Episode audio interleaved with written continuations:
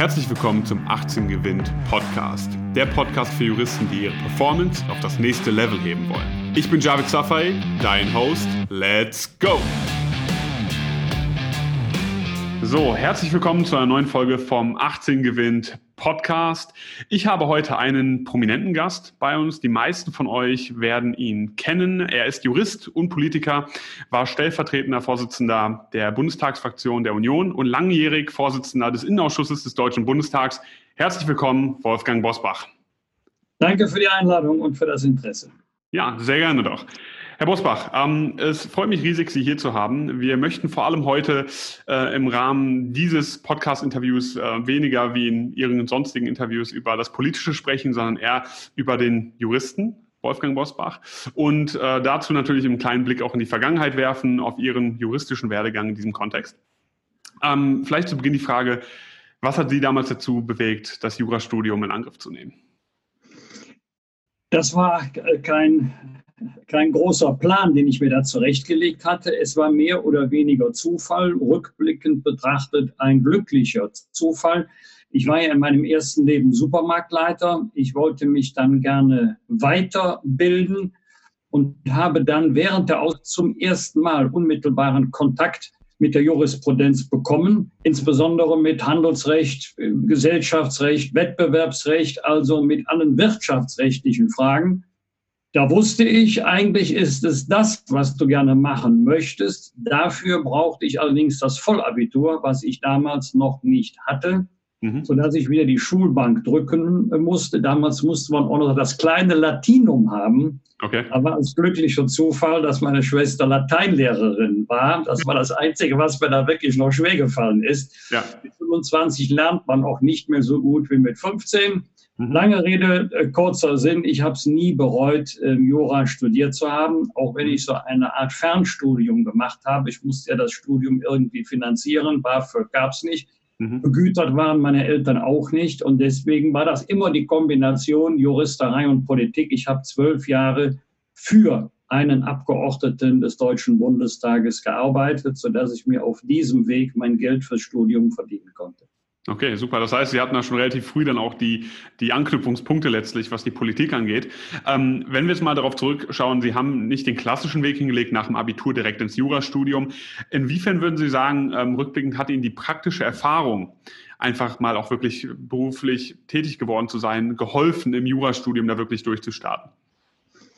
Ähm, vielleicht in der Politik mehr als im Jurastudium, aber es gibt Dinge, die kannst du auf der Schule nicht lernen, die kannst du äh, an der Universität nicht studieren. Das ist Lebenserfahrung, Berufserfahrung, vor allen Dingen im Umgang mit Kundinnen und Kunden, aber auch mit Mitarbeiterinnen und Mitarbeitern.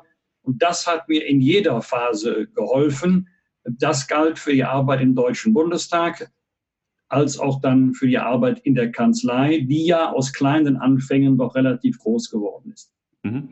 Sie hatten jetzt eben gesagt, ähm, so eine Art Fernstudium. Ja, das heißt, Sie hatten wahrscheinlich währenddessen, wenn Sie nebenbei noch gearbeitet haben, ziemlich viel um die Ohren. Das Thema Zeitmanagement, Strukturierung war wahrscheinlich ein großes Thema bei Ihnen. Ähm, wie haben Sie das da an der Stelle unter einen Hut bekommen, nebenbei noch wirklich dann auch viel zu arbeiten? Es war nicht so problematisch, weil der Deutsche Bundestag ja damals noch in Bonn war. Mhm. Und äh, ich wohne in Bergisch Gladbach. Köln liegt etwa auf der Hälfte der Strecke nach Bonn, mhm.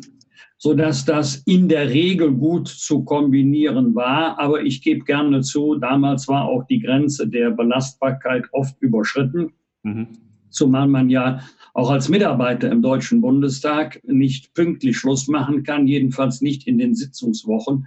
Und da war ich eben oft hin und her gerissen zwischen meinen äh, Verpflichtungen am Arbeitsplatz in Bonn äh, und meine Präsenzverpflichtungen an der Uni in Köln. An der Uni dann, ja. Ähm, das heißt, sozusagen das unter einen Hut zu bekommen, das hat viel, viel von Ihnen abverlangt an der Stelle. Ja. Ähm, Ihre Tätigkeit neben dem Studium, was, was war da so von umfasst, wenn Sie sagen, Sie haben da nebenbei gearbeitet? Wie, wie kann man sich das vorstellen? Ja, das ist ja die, die klassische Tätigkeit, die halbiert sich jeweils auf den, ähm, auf den Bereich des Wahlkreises. Mhm und auf den Bereich der klassischen Zuarbeit für einen Parlamentarier. Man darf es auch nicht übertreiben. Das Jahr hat 52 Wochen. Davon sind nur 22 Wochen Sitzungswochen des Deutschen Bundestages. Das war in Bonn so, das ist jetzt in Berlin so. In den übrigen 30 Wochen ist man jedenfalls überwiegend im Wahlkreis. Während der Sitzungswochen ist man natürlich komplett am Sitzungsort. Früher war das Bonn, heute Berlin. Und dann ist eben Unterstützung des Abgeordneten bei der Wahlkreisarbeit und bei seiner parlamentarischen Arbeit. Ich habe ja schon sehr früh äh, viel von der Innenpolitik mitbekommen, weil auch mein Vorgänger, damaliger Arbeitgeber, Mitglied des Innenausschusses war. Mhm, verstehe.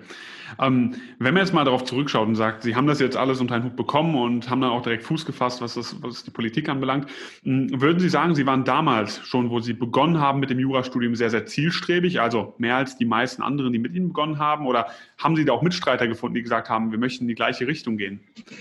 Äh, ja und nein. Ich habe einige gefunden, die wussten so wie ich ganz genau, was sie dann später nach dem zweiten juristischen Staatsexamen machen wollten. Mhm. Andere waren in der Orientierungsphase, die wussten nicht öffentlicher Dienst oder Privatwirtschaft, selbstständig, Richter, Staatsanwalt, die waren wirklich völlig offen. Jetzt fragen Sie mich nur nicht warum, aber für mich war von Anfang an klar, ich wollte unbedingt Rechtsanwalt. Okay. Und das, das haben Sie dann auch gemacht. Sie haben das dann auch entsprechend durchgezogen, ähm, sozusagen auch das zweite Examen dann, dann hinterher abgehakt. Ähm, verschiedene Stationen auch sicherlich dann auch im Rahmen des Referendariats absolviert. Äh, wo waren Sie? Da haben Sie da auch schon die sozusagen politische Anknüpfungspunkte gehabt in dem Kontext oder wo haben Sie die gemacht? Im Referendariat? Ja. Nein, nein, nein. Also das hatte mit Politik äh, überhaupt nichts zu tun, ähm, obwohl ich ja damals schon politisch sehr aktiv war. Ich kannten ja viele hier in der Heimat, auch aufgrund meiner kommunalpolitischen Tätigkeit. Denn aus unerfindlichen Gründen hat mir die ZVS damals einen Studienplatz in Passau zugewiesen. Also nichts gegen Passau. Aber ich war damals schon kommunalpolitisch aktiv, Ratsmitglied. Und ähm, ich weiß nicht, wie lange das Verfahren gedauert hat. Also das Klageverfahren gegen die ZVS, ich glaube, nur einige Tage, dann war klar, der Bursche gehört nicht nach Passau, der muss in Köln studieren, ja. weil ich sonst mein Mandat hätte niederlegen müssen. Ja. Dann bekam ich also sozusagen schon äh, juristischen, Praxi praktischen Anschauungsunterricht, wie so etwas geht. Schon war ich in Köln. Äh, während des Referendariates äh, allerdings weniger. Ich kann mich allerdings noch gut an den allerersten Zivilrechtsstreit erinnern, den man mir zur Bearbeitung übergeben hatte. Sie merken schon, dass ich auf dem Land lebe. Ja. Es war ein, ein, ich glaube, es war ein Ford, also ein Kraftfahrzeug, ähm, in eine Kuh gerauscht. Okay. Und da war die große Frage der Halterhaftung, denn ähm, die Kuh gehörte nicht auf die Straße. Okay. Das heißt, das hat sich wirklich eingeprägt. Ja? Die juristischen ja. Sachverhalte sind doch immer und wieder. Den Fall vergisst man nicht. Ja. immer, immer wieder spannend und, und interessant. Ich meine, das ist, ist auch so ein Fall, den könnte man sich auch in der Uni sehr, sehr gut vorstellen als Klausur. Ne? okay, wunderbar. Ähm, wenn wir jetzt mal darauf zurückblicken, die Fähigkeiten, die Sie während des Jurastudiums, aber auch während des Referendariats erworben haben, inwiefern haben sich diese Fähigkeiten dann auch sozusagen in der Praxis, dann auch vor allem auch in der Politik, wo Sie ja hauptsächlich dann aktiv waren, äh, bewährt? Inwiefern haben Sie ähm, diese Fähigkeiten sozusagen sich dort zunutze machen können?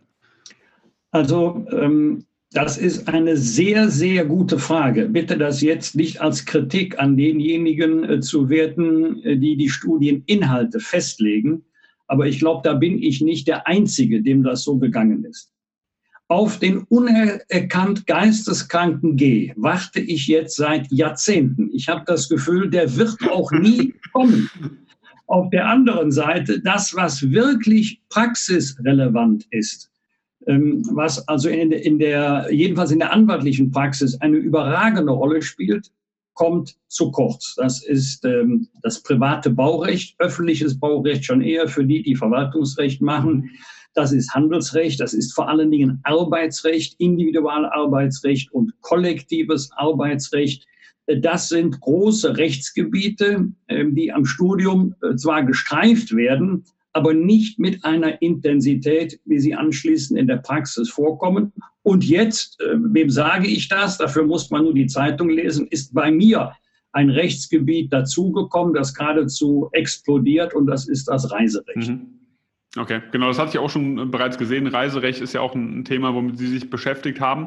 Ähm, Ja, es gibt sicherlich viele, viele Bereiche, ähm, dass die jetzt noch nicht so wirklich auf die, auf die Praxis am Ende des Tages ausgerichtet sind, liegt wahrscheinlich daran, dass vor allem auch darauf Wert gelegt wird, einfach Rechtsdogmatik ja, zu prüfen, sozusagen, äh, die Fähigkeiten abzuprüfen. Und wenn wir uns jetzt nochmal das Thema anschauen, Fähigkeiten, die man sozusagen erlernt. Ähm, man sieht ja relativ viel von diesen Talkshows und so weiter unterwegs, mehr als manch anderer. Und eine besondere Frage, die, ähm, glaube ich, viele Zuhörer und Zuhörerinnen interessiert, ist das öffentliche Reden und Debattieren. Wo haben Sie das gelernt? Oh, ich weiß gar nicht, ob man das lernen äh, kann äh, oder wie man das lernen sollte. Ich habe nie einen Rhetorikkurs, Rhetorikseminar oder ähnliches äh, besucht. Wenn Sie allerdings, wie ich, mit 22 Jahren schon in der Kommunalpolitik anfangen und mit 23 Jahren das erste kommunalpolitische Mandat innehaben, dann muss man sich insbesondere in den großen Volksparteien seinen Weg schon erarbeiten. Und dazu gehört auch, dass man seine politische Überzeugung nicht nur gut vertreten, sondern auch gut begründen kann. Es klingt jetzt etwas flapsig, aber es ist durchaus ernst gemeint. Respekt vor anderen Leuten, die eine Meinung haben. Äh, Wäre gut, wenn auch alle, die sich zu Wort melden, Ahnung hätten. Das heißt, bevor ich mich melde, arbeite ich mich wirklich in eine Materie gründlich ein und versuche dann auch meine Haltung in einer Sprache zu erklären, mit der man verstanden wird. Mhm. Ich denke, das ist eine große Herausforderung, Sprachbarrieren sozusagen. Man redet einfach ja. aneinander vorbei. Das sieht man Natürlich jetzt im politischen Kontext, aber auch generell auch im privaten Kontext, würde ich mal behaupten. Immer wieder, dass Menschen aneinander äh, vorbei kommunizieren sozusagen. Ich denke, viele spannende Anknüpfungspunkte in der Uni findet man halt tatsächlich schon in privaten Arbeitsgemeinschaften, in der Mitarbeit, in der Vorlesung, einfach um die Möglichkeit zu haben, das auch zu verbalisieren, auch wenn man jetzt nicht in die Politik gehen möchte.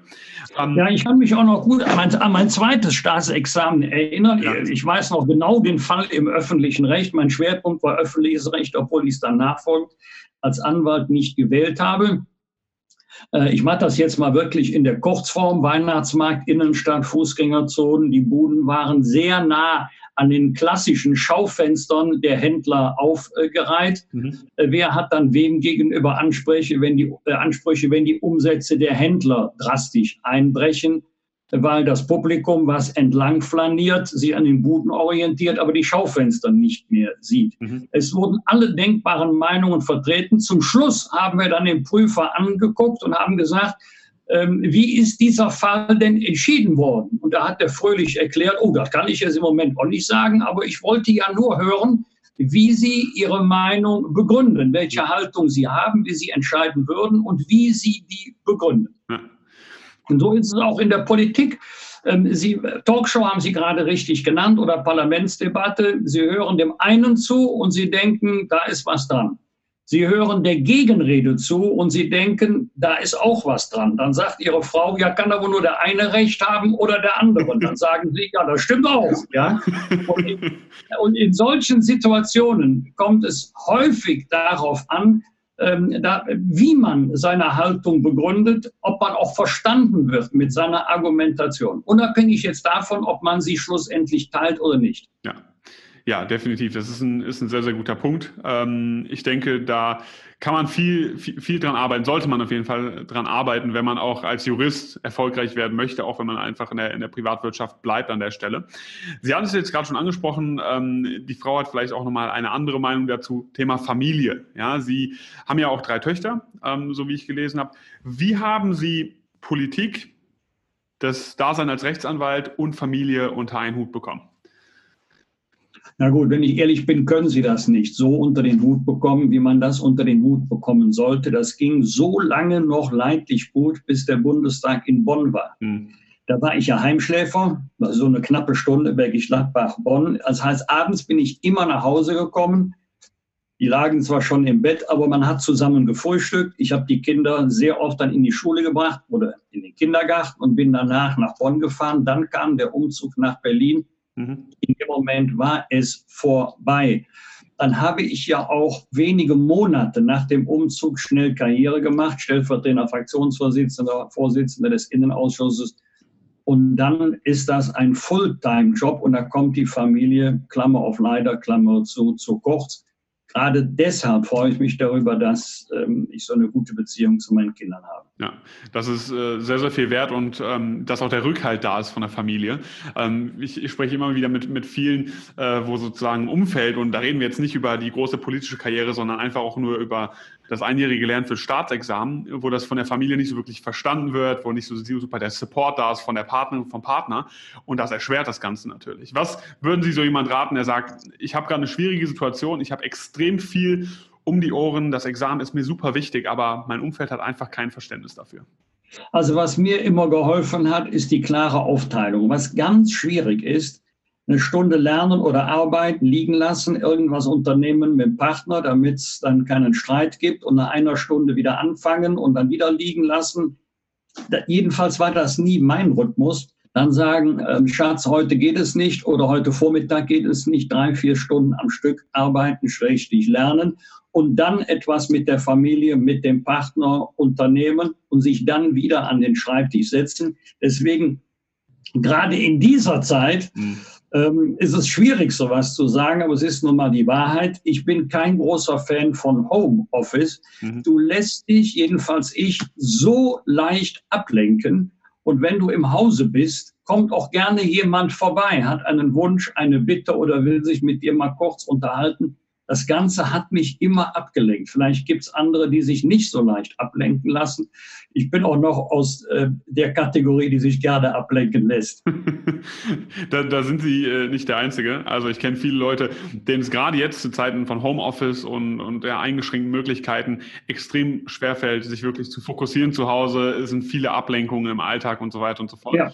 Ja, aber da, auch da, man hört es schon wieder raus, hilft Struktur und klare Kommunikation gegenüber den Menschen im Umfeld. Ne?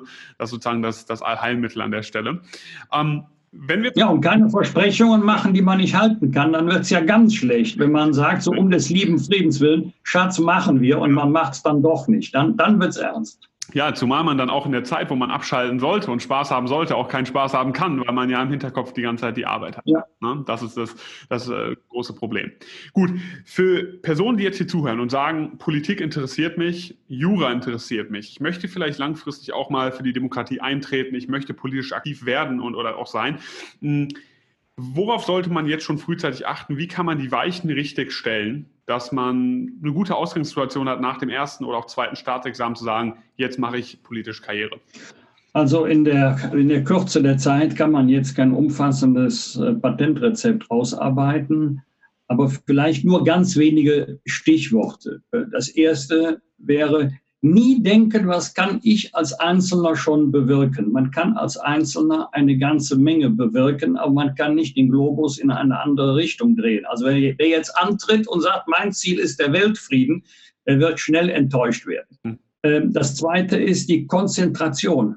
Du kannst nicht alles wissen, aber es muss Bereiche geben, für die man brennt, wie bei mir die Innenpolitik, mhm.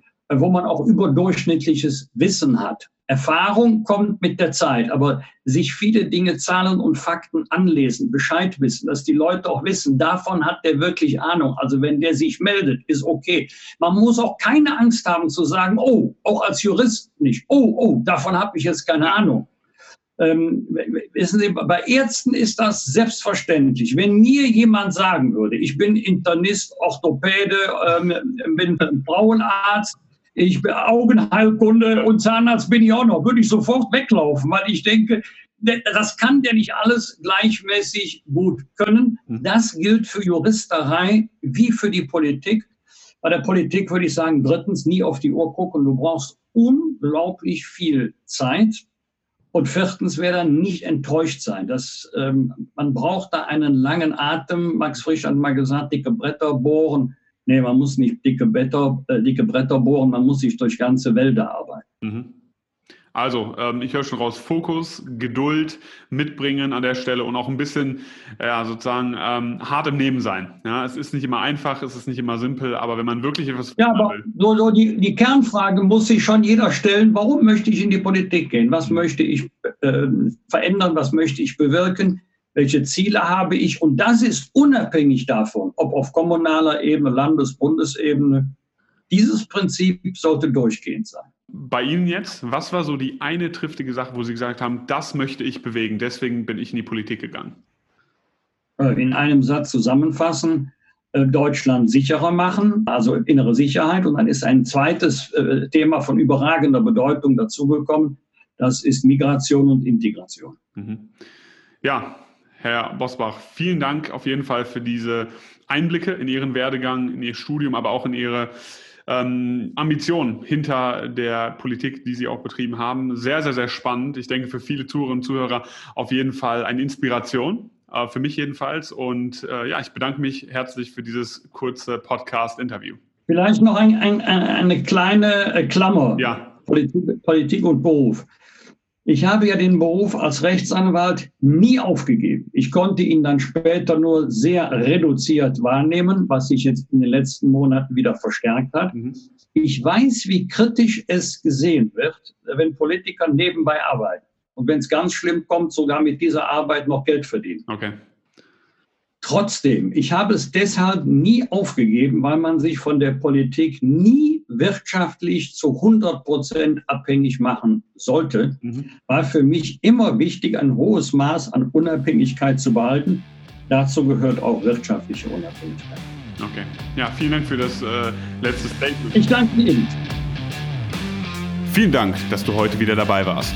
Wenn dir gefallen hat, was du gehört hast, dann war das nur die Kostprobe.